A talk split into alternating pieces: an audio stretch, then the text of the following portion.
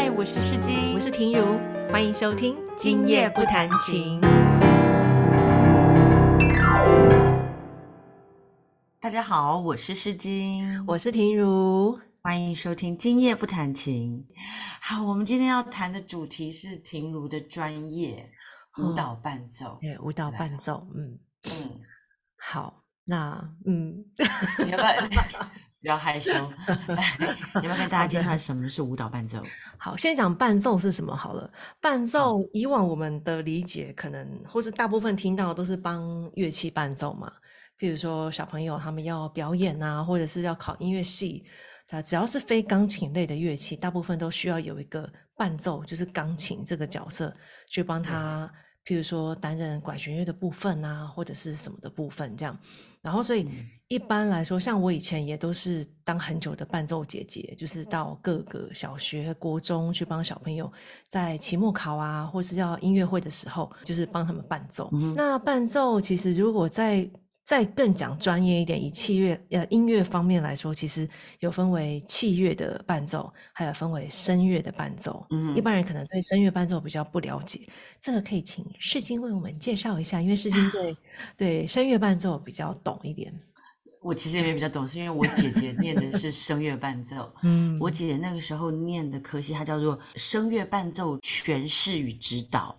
所以它的它的英文还有一个字是叫做 vocal coach，因为声乐在十八十九世纪的时候有发展那种艺术歌曲，嗯，然后艺术歌曲其实它就是它其实是诗人写的诗，词是诗人写的诗，然后有音乐家去灌那个曲子。那那声乐伴奏的工作的话，除了他要八弹以外，他在彩排的时候他会跟那个歌手讲一下说，哎，你这个。这个地方这首会讨论一下诗的意境是什么，然后你要在哪个地方要强烈一点，哪个地方要柔软一点啊什么的，所以他们是共同讨论出来的。嗯，然后然后还有就是说还要再教歌手。比如说有因为有意大利文、有德文、有法文，所以声乐伴奏其实也都要懂这些语言，就对。然后所以在唱歌的时候，那发音标不标准，重音放哪里，那就很重要。这样子，嗯嗯嗯所以对，所以声乐伴奏其实是一个很重要的一个工作。对啊，其实其实伴奏这个角色听起来是不太重要，但其实它很重要，很重要啊，真的超重要的。你没有没有伴奏，其实很多演奏听起来就会很。就会有一点太单一的感觉，对呀，嗯，其实，在国外伴奏是一个非常专业的学问的，因为我也是那时候有考虑，本来要出去念书的时候，才发现说，哎，原来国外不是只有就是乐器主修这个东西，它还可以就是修，你就是主修伴奏，所以代表说这个是一个可以独立出来的一个职业，对，对，是就是。你就是你赖以为生，像是教学，或者你其实主业就是伴奏。帮声乐或是器乐这样，像我你刚刚讲的，就是说除了考试帮帮就是音乐学生伴奏，还有就是比如说表演的时候也是需要钢琴伴奏，也是需要彩排，然后还有甚至于就是比如说伟大的那个那个那个指挥家，嗯，他在跟乐团彩排的时候，他其实也会先跟钢琴伴奏，嗯嗯，先彩排过一次这样子，嗯哼哼哼，对啊。对啊，如果有些人不太清楚伴奏是什么，那你们也许你们会知道有一个现在网络上很有名 YouTuber 叫做姜老师啊，对，姜老师他有常常就会分享他帮一些学生伴奏的一些片段啊，大概就是那个感觉，对，所以就是他其实是一个，他曾经也是一个很专业的一个伴奏老师，只是现在就是慢慢转型到做 YouTube 这样子。对啊，好，那我们现在就再回来讲到舞蹈好了。好，那像舞蹈又跟伴奏有什么关系呢？就像你刚刚提到说，比如说有时候指挥他要跟管弦乐团做一些练习之前，他可能会先跟伴奏一起工作。那事实上，假设说如果一个舞团他们在排练一个舞剧的时候，他们要演出，那他们也一定要一开始不可能有乐团陪着他们练嘛？为什么突然间 扫兴啊？你被我传染了。他需要有乐团，不可能有乐团陪着那些舞者在练一些段落，所以一定也是有一个伴奏老师陪他们练。那这个伴奏老师这个角色就是在这个时候会出现。好，那这个是针对在练帮舞剧排做或者舞团在做排练的时候。那平常呢？平常在课程上，比如说一些基本课，像芭蕾课，那或是有一些什么现代舞的课程，就是基本的课程在进行的时候，也会需要有一个伴奏老师在旁边。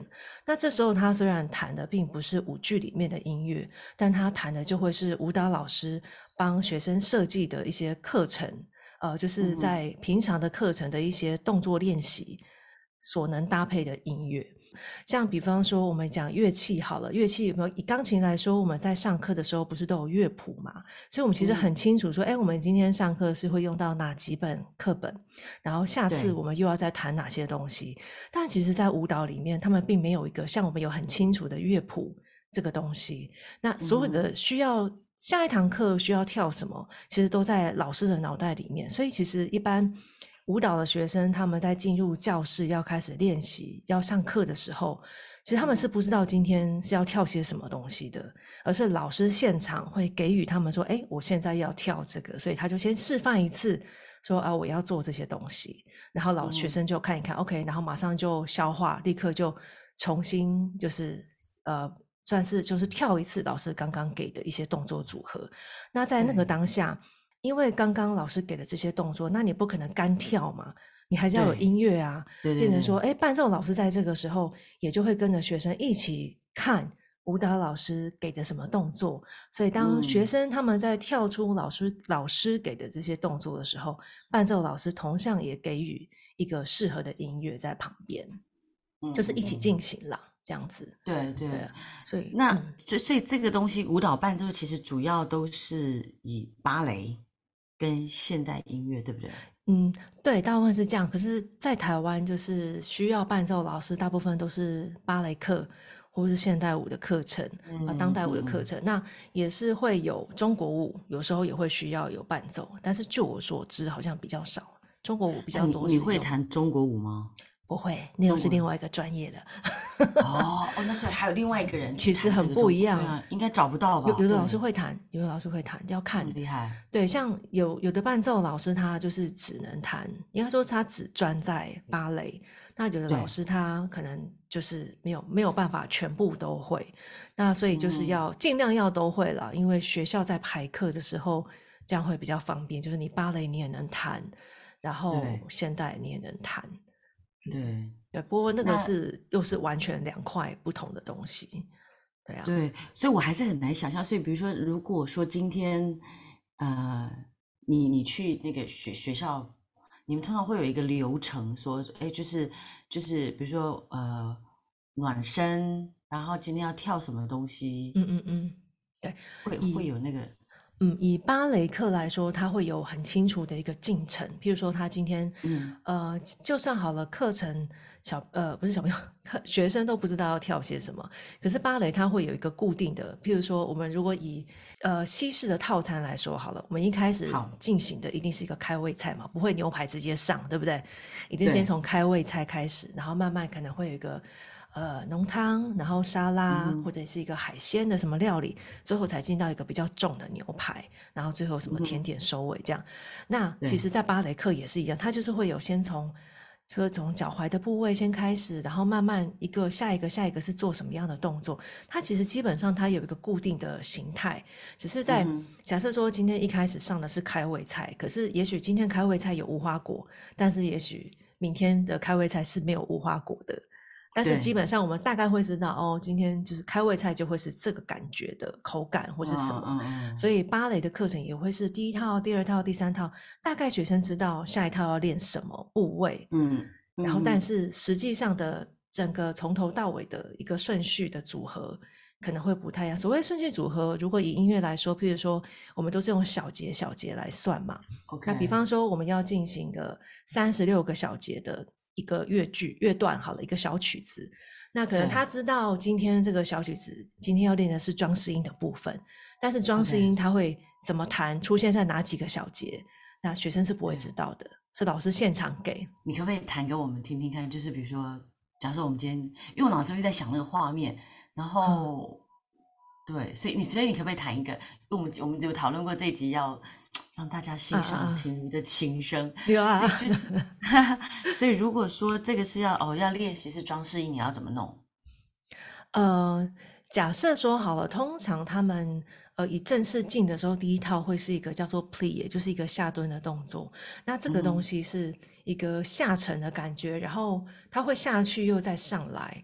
通常，嗯，应该说以伴奏来说，我们会知道说，哎，这套大概会是做三拍的曲子。你要不要示范给我们听听看那个三拍，然后下蹲的感觉？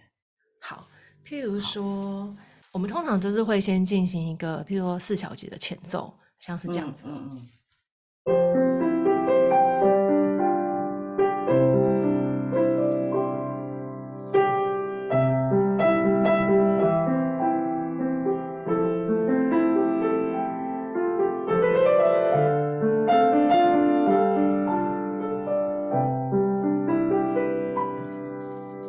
继续下去这样子，对，哎，可是我听到你有一个，你会有一点点稍微的弹性速度一下，如 battle，对对对，啊，对，那就是要叫他们叫他们要蹲下去，是不是？因为，对我其实刚刚有刻意把一个哒那个做的比较明显一点，就是要提醒学生要开始，因为有些学生他们对于前奏是听不太懂的，什么时候开始会不知道，所以我刚刚是故意有一点啦，平常不会弹这么重。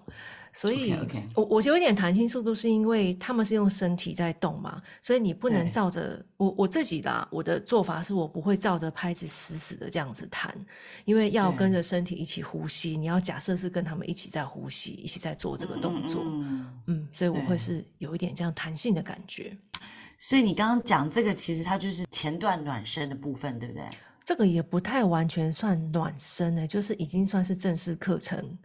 开始只是说它的开始是慢慢的进程，不会一开始就跟你跳啊或什么，你只是先从暖开一些身体的部位开始。嗯，那你们你们一堂课通常都多久？就是一堂学校的课，一堂课没有学校大概一堂课都会是一百分到一百二十分中间，对，就是等于是我们学校的两节课啦，把它并为一个大堂课。对。嗯，哎，你可以谈谈看刚刚那个装饰音，我很好奇，就是装饰音他们要怎么动？不是装饰音，你可能误会意思，就是说我的意思是说，假设我们要弹，嗯，怎么讲？就是以对舞蹈来说，他们有一个动作是下蹲的动作，我把这个比喻为装饰音，以音乐的来说，所以就是说，假设说今天一个侧耳你的练习曲好了，你要这一首曲子你是要练装饰音的。那你就看彻你，他要把这个装饰音怎么样放在哪里，把它弄成一个旋律好听的曲子，变成一个练装饰音的一个练习曲。然后我的这个意思是指说，如果用在舞蹈学生的身上，就他们今天要练练某一个动作，譬如说练脚趾头好了，好练脚趾头，然后那。这个脚趾头要怎么样出现在这一串？比如说你去，你有去跳韵律操嘛？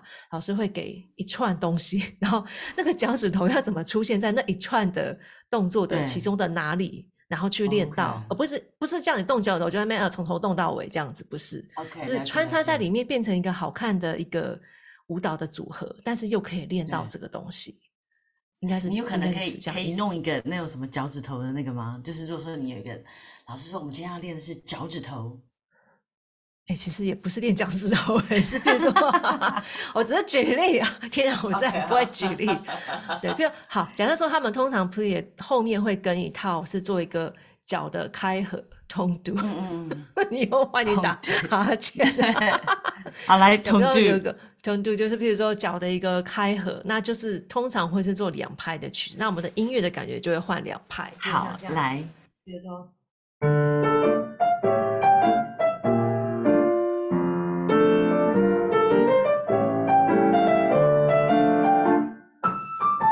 就就类似这样，就就换成开合的感觉，就是感觉对啊，对对对，开合可能又你的速度可能又会有一点会影响到学生要做的感觉或是质地，所以为什么现代的呃现场的伴奏这么重要？就是一样的动作的组合，但是老师有时候会有需要不同的速度，譬如说今天天气比较冷，或者是他觉得他今天想要练什么东西，所以。以假设是一样的东西，可是他会需要快一点，或是再慢一点。然后因为慢的时候，你你试试看，如果你要现在很流行，就是要现在大家都会流行做一个什么下蹲，那个叫什么蹲马步？哦，那个叫什么？squat。对，squat，对对，squat，你做快跟做慢是不是感觉很不一样？对，所以一样的舞蹈的动作，一样，老师今天要求他们快一点跟慢一点，练到的东西，也许部位、肌肉可能又会有一点点不同，所以变成现场伴奏就是可以做很多这种细致的微调。就是符合老师他今天要的东西，因为就像我刚刚前面说的，其实舞蹈课程在进行的时候，就是只有老师才知道今天要做什么，因为他会判断说今天，哎，他为了要练什么东西，可能等一下也要排舞，所以等一下为了要排舞，所以我们前面什么东西要多练一点，这样子。那你常常就是老师叫你做这个，你都会做到他要的那个感觉吗？其实也不一定哎，对啊，我我觉得这个感觉就很像是说，呃。假设说你，你看你老师他心他想想要做这些东西嘛，他心里面可能有一些音乐存在，但是伴奏老师弹出来的，我觉得通常不会跟他是一样的。这种举例就可以，我们可以举例说，像是假设我们看一个原著小，就看一个小说好了，就后来他翻拍成电影，那我们在看小说的当下，一定都会有自己脑海会有建构出我们的。画面，譬如说主角的家，即便作家再怎么样的详详细的描述他的家里长什么模样，可他心里面想的跟我们读者看到的想象的一定不一样。等到最后，他再被翻拍成电影，再被导演他们再去诠释过，一定看的又很不一样。是是，对，所以变成说，你舞蹈老师他们在给动作，他想要呈现的音乐是什么？有时候到了伴奏手里，有时候真的会。就是我们弹出来一定会跟他不一样，但是就看说舞蹈老师他是不是能够做好一个事前的沟通啊，比如说哎，他觉得他希望这个音这个音乐是什么样的风格，什么样的拍子，做好沟通之后，然后有应该算是我觉得感觉像是伴奏做出一个二度创作的概念，然后再把它演奏出来。对啊，不简单，因为其实就是你的你你变成是要那个沟通能力，有没有？跟人家协调沟通协调的那个能力。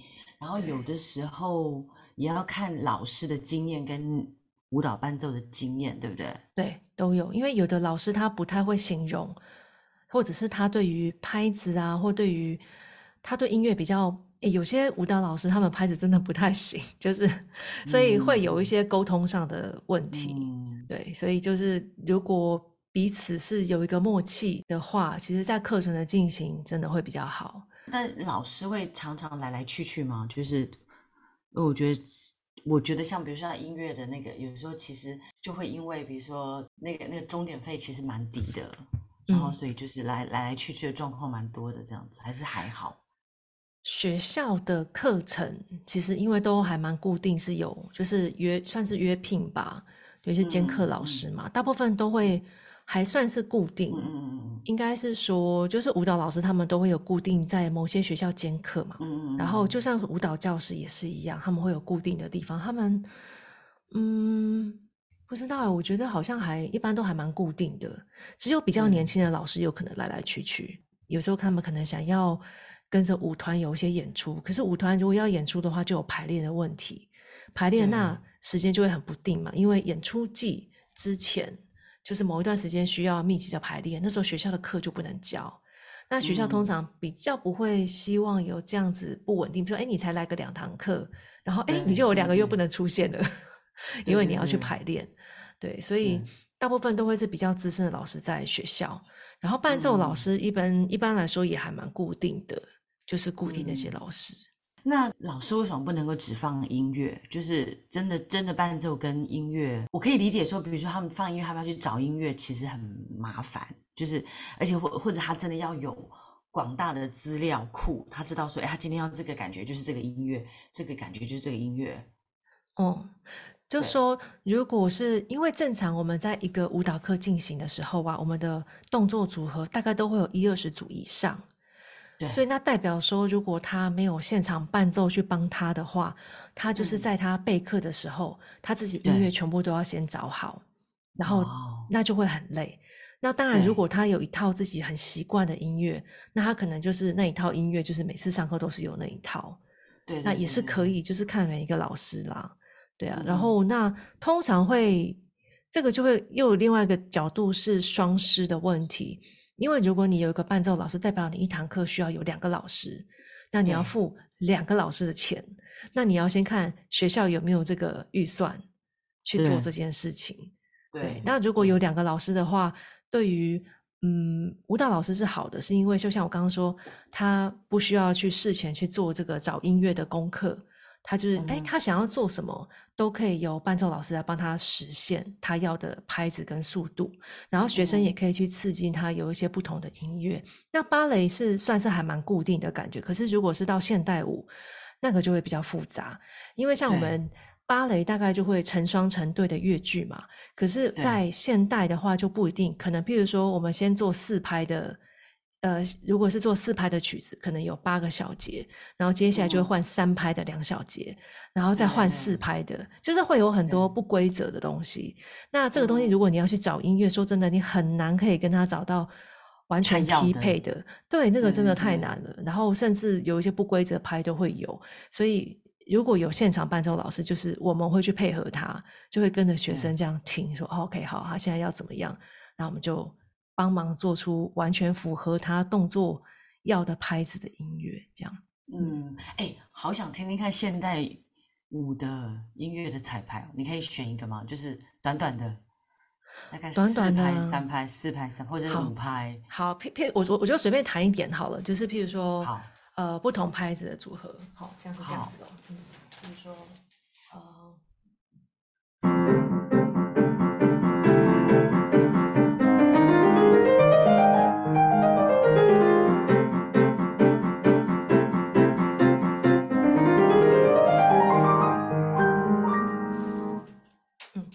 就是譬如说，厉害哦，没有，就是不同质地的感觉，然后微速度有一点微调，那你就要去配合这样。我觉得当舞蹈伴奏真的不容易耶，因为我我觉得我没办法这样临时即兴，然后这样子弹。我觉得我今天又在更认识你了，我们认识了二十几 年，对啊，哇，好厉害哦！没有，就是就是对不同的对不同的领域，而且我觉得舞蹈舞蹈伴奏的养成不容易耶。因为其实你一定要有一个钢琴的基础，然后但是你还要有即兴的能力，对不对？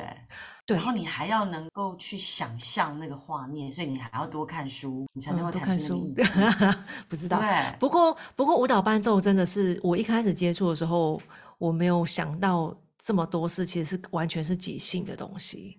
就一开始会以为说，哎，你是会有谱可以看，因为你一开始你就以为就是伴奏嘛，这是最。最一开始的固有的概念就伴奏啊，所以会有谱，会有什么？但其实并没有。像我，我第一次接触到舞蹈伴奏是在那时候还在艺专念书的时候，那时候好像就是学校有个海报，就贴出一个舞蹈伴奏音乐营。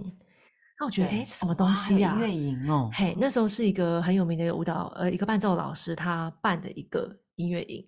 那我觉得很有趣，我就去参加。然后那一次参加，我其实有点吓到，因为我第一次。真的，因为以前完全不知道这个是什么东西，就第一次看到，哎，真的有人在前面，就是有个把杆，然后在那边跳舞，然后一个钢琴老师就听那个舞蹈老师不知道讲一串不知道什么东西，然后就哎就要开始弹嘞，然后还是即兴的，没有谱，哇。我觉得好好难想象，有挑战性哦。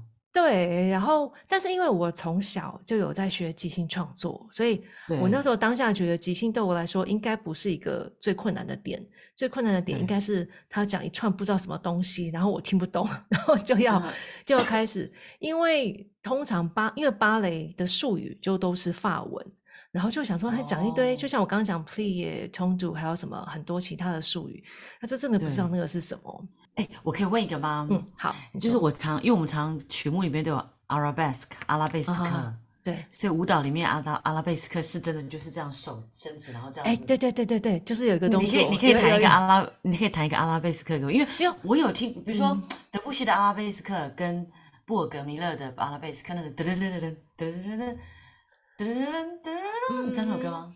就不太一样啊。不是他，我觉得很难弹，是因为它它就是一个动作，然后它这个动作其实是会穿插在很多不同动作的里面。对，就好像你今天只是要，我想想看要怎么讲哦。譬如说你要做一连串的动作，譬如你今天起床，穿了拖鞋，然后穿上了外套，然后再走去厕所要准备刷牙。它阿拉伯它是一个动作，它只是你。你在做这一整串动作的其中一个动作，譬如说你拿起牙刷的这个动作，就叫阿拉贝斯克。这样子。OK OK OK，所以所以你们不会特别去练阿拉贝斯克？它就是一个，就是它是在一个动作组合里面。OK，会老师会讲说，啊，我们今天要练这个，可是它是在一串东西里面，所以可能会是有一个一小段曲子里面的其中几个动作是这个。啊，然后那那个音乐通常就会咚咚咚咚这样吗？没有哎，不是，它其实是比较柔和的。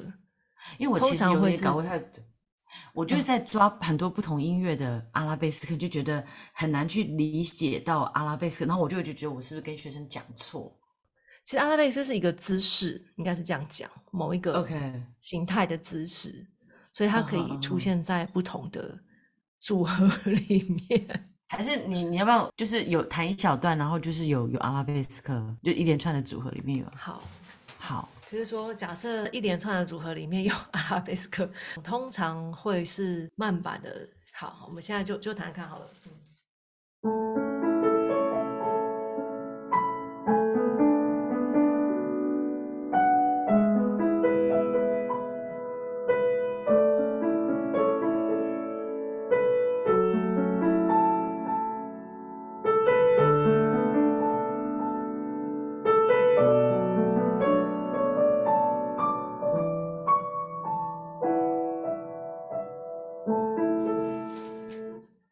有点像是这个，所以他那个那段阿拉贝斯克是不是哒哒哒？就是很很优雅的，就是类似就是一个我我自己诠释啦，就是假设他是在一个优雅的慢板里面。我真的觉得你好厉害哦，这样子就能够弹。因为我的即兴真的就是只有三和弦、五和弦、三和弦、五和弦。不会，我觉得即兴就是一个模仿的感觉，还好了。我觉得即兴没有没有想象中那么难。以已经我们会弹琴的人来说，我想要学即兴，不会 哇，天佑你好棒！所以你有碰到就是沟通不太好沟通的老师吗？就是说很凶会生气的老师？有哎，诶，就是有遇过那种个性比较火爆型的老师，然后他就可以在，因为舞蹈教室很大嘛，然后我们伴奏乐通常大家都坐在角落，然后有时候老师就会对着从教室的这一头。直接就是骂过来说说三这三拍啊什么什么，就是会很凶的讲说我拍子弹不对。但是问题是，我觉得这个就是很难沟通。是比方说你说要三拍子，那三四拍可以是三拍。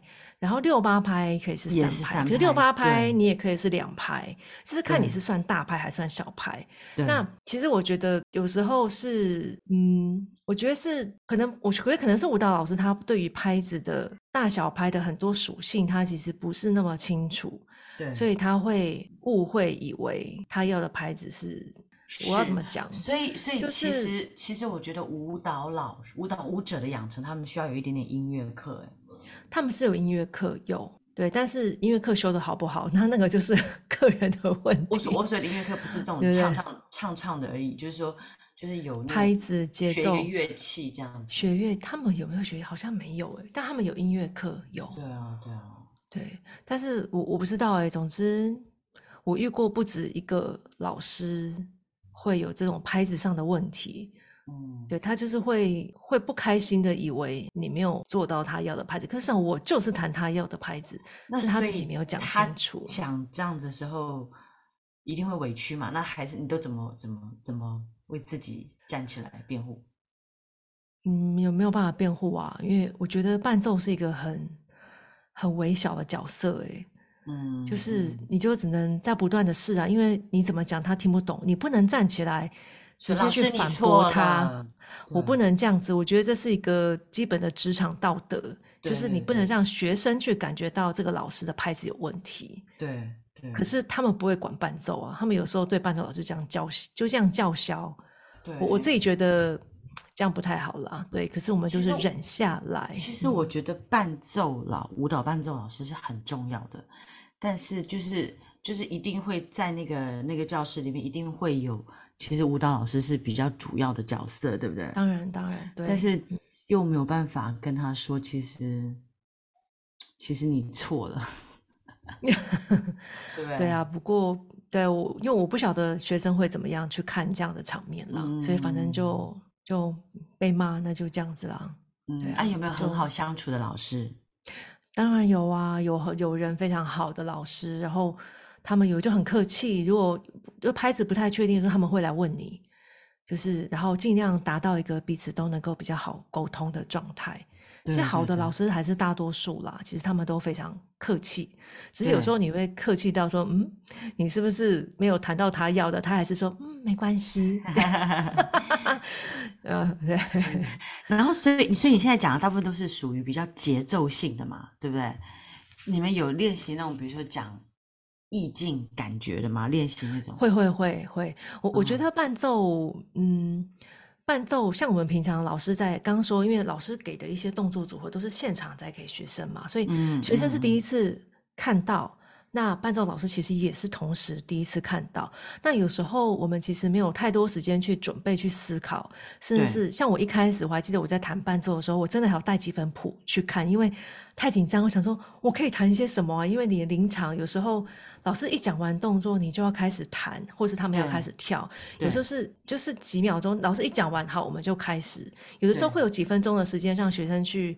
去想一下动作，然后伴奏老师也可以想一下。可有的时候是根本不到一分钟的时间就马上开始，所以在资历还不是很深的时候，就会很紧张，想要翻乐谱，但是根本没有用，因为乐谱上面的长度根本不是现场老师要那个长度嘛。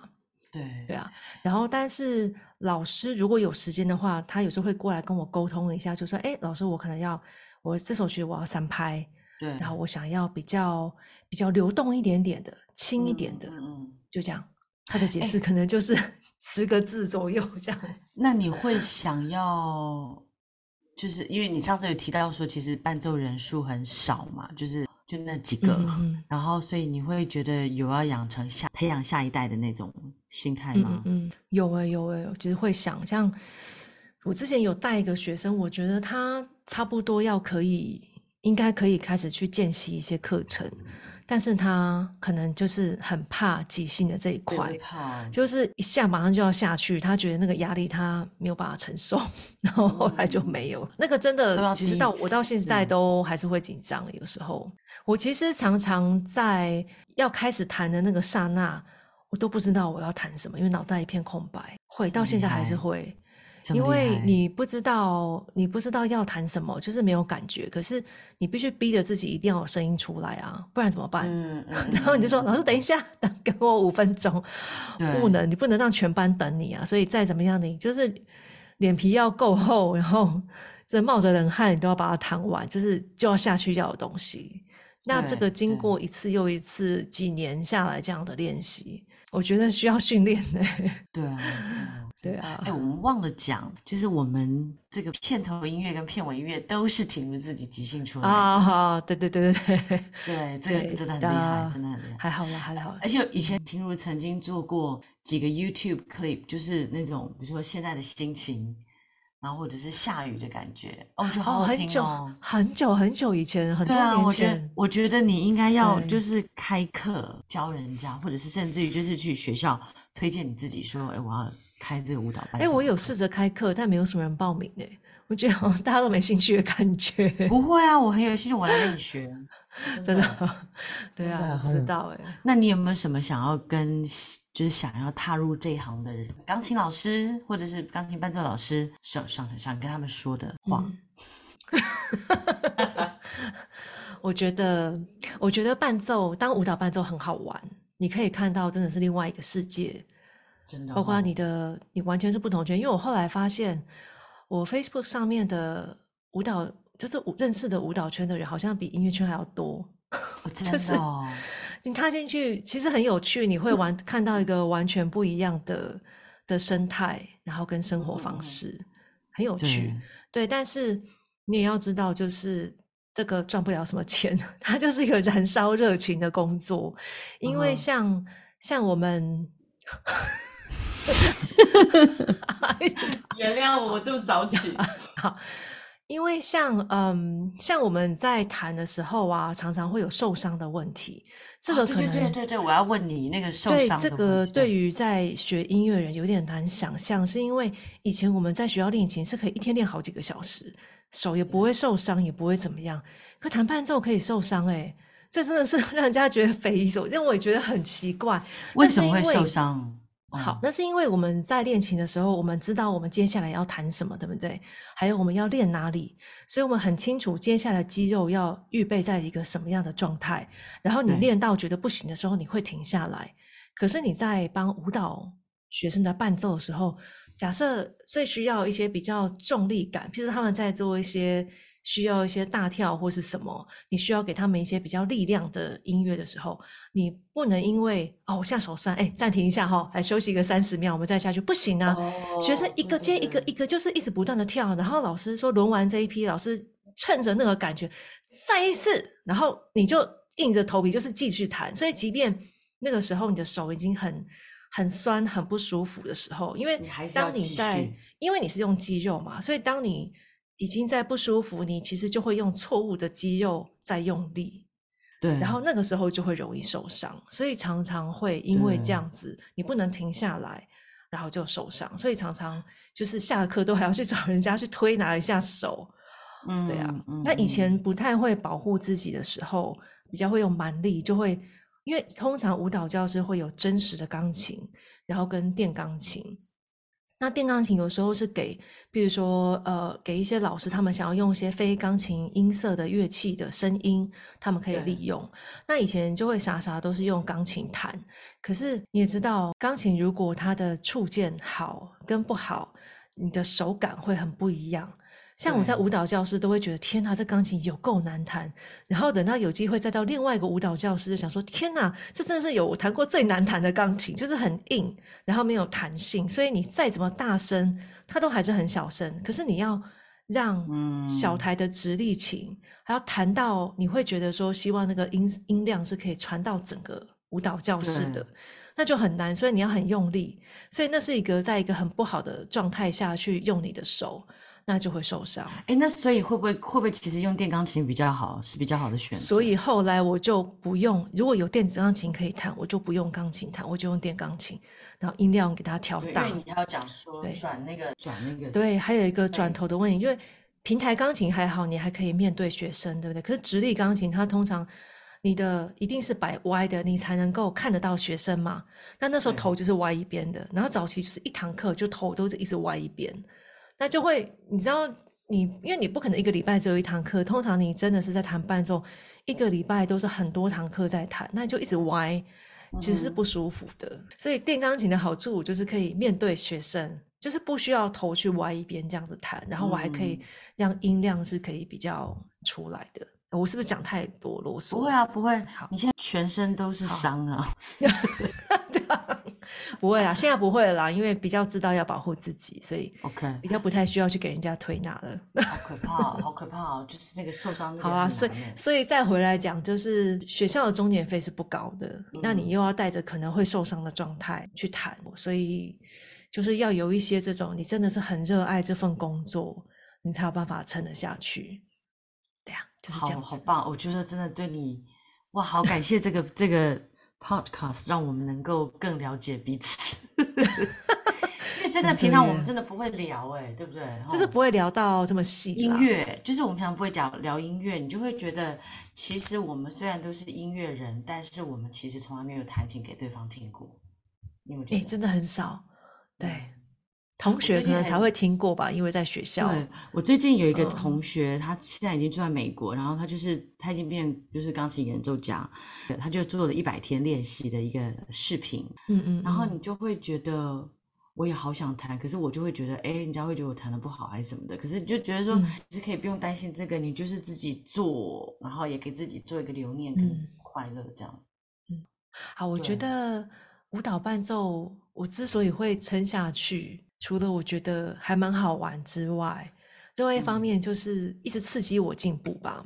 对，因为他就是一直不断有新的刺激给你，因为你跟不同的老师配课，虽然我们都是学期学期，然后你有固定的配课的老师，对，但是你偶尔还是会遇到一些不同的老师，那你就会看到不一样的课，然后跟不一样的刺激。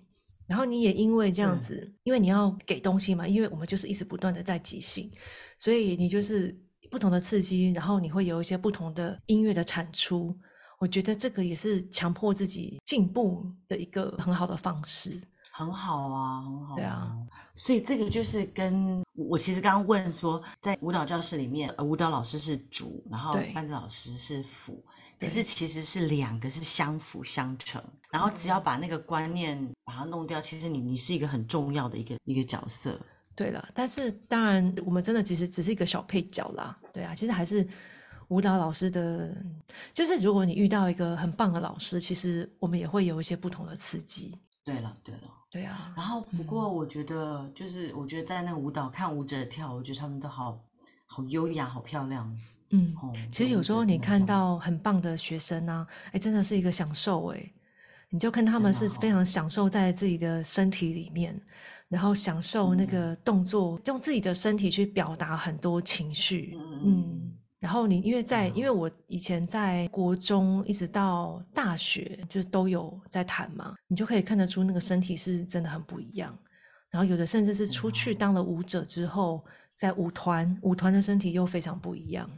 然后觉得还蛮幸运，就是我在每一个阶段都有蛮长时间的观察，在旁边看课，就是角落这样子。不错，对啊，你是最 sharp 的。没有旁观者，不过不过我在我在这个圈真的是算很值钱的，因为虽然我已经跨这一行十五年了，哦，今年对啊，因为我跟你那时候跟你一样嘛，你 Suzuki 二零零八，哎，二零零七开始，我也是二零零七进来，对，但是我在这个圈子里面还算是之前的老师，哎，好像我的下面好像比较没有太多的新的老师，但我上面的老师比较多。对，所以还有很多。那他们都是专职在舞蹈班奏，还是他们还有做其他的、其他的表演教学？都应该有的都有，有的还有自己有自己的团，然后有的是会有做一些创作啊，然后有的会有教学，我觉得都有哎，就各方各面都有。嗯，对啊，好啊，那我们今天就跟大家分享这个很特别的一个职业——舞蹈伴奏，很特别。好，这样，希望不会让大家听起来 很无聊。不会，我自己觉得，自己觉得好枯燥，好无聊哦。我觉得真的是隔行如隔山，真的就对。希望就是让大家听听看一个对啊，很不一样的音乐主修出来的学生，然后最后发展出他其实有很多方向可以工作可以做啦。对啊，就是多认识一个不同的工作。对啊，蛮有趣的。不错，对啊，好，那我们今天就到这边，然后跟大家说，谢谢天如帮我跟我们一起分享。对啊，然后最后结束的时候，我想放一段，就是上课很小很小片段的一个，就是我们上课的片段，所以你们会听到有老师在旁边讲话，然后就让你们身临其境一下课堂上的感觉，这样子。嗯。好哇，对，好，谢谢你，谢谢，好哦，那就这样，那我们下次见喽，下次见，拜拜，拜拜，拜拜。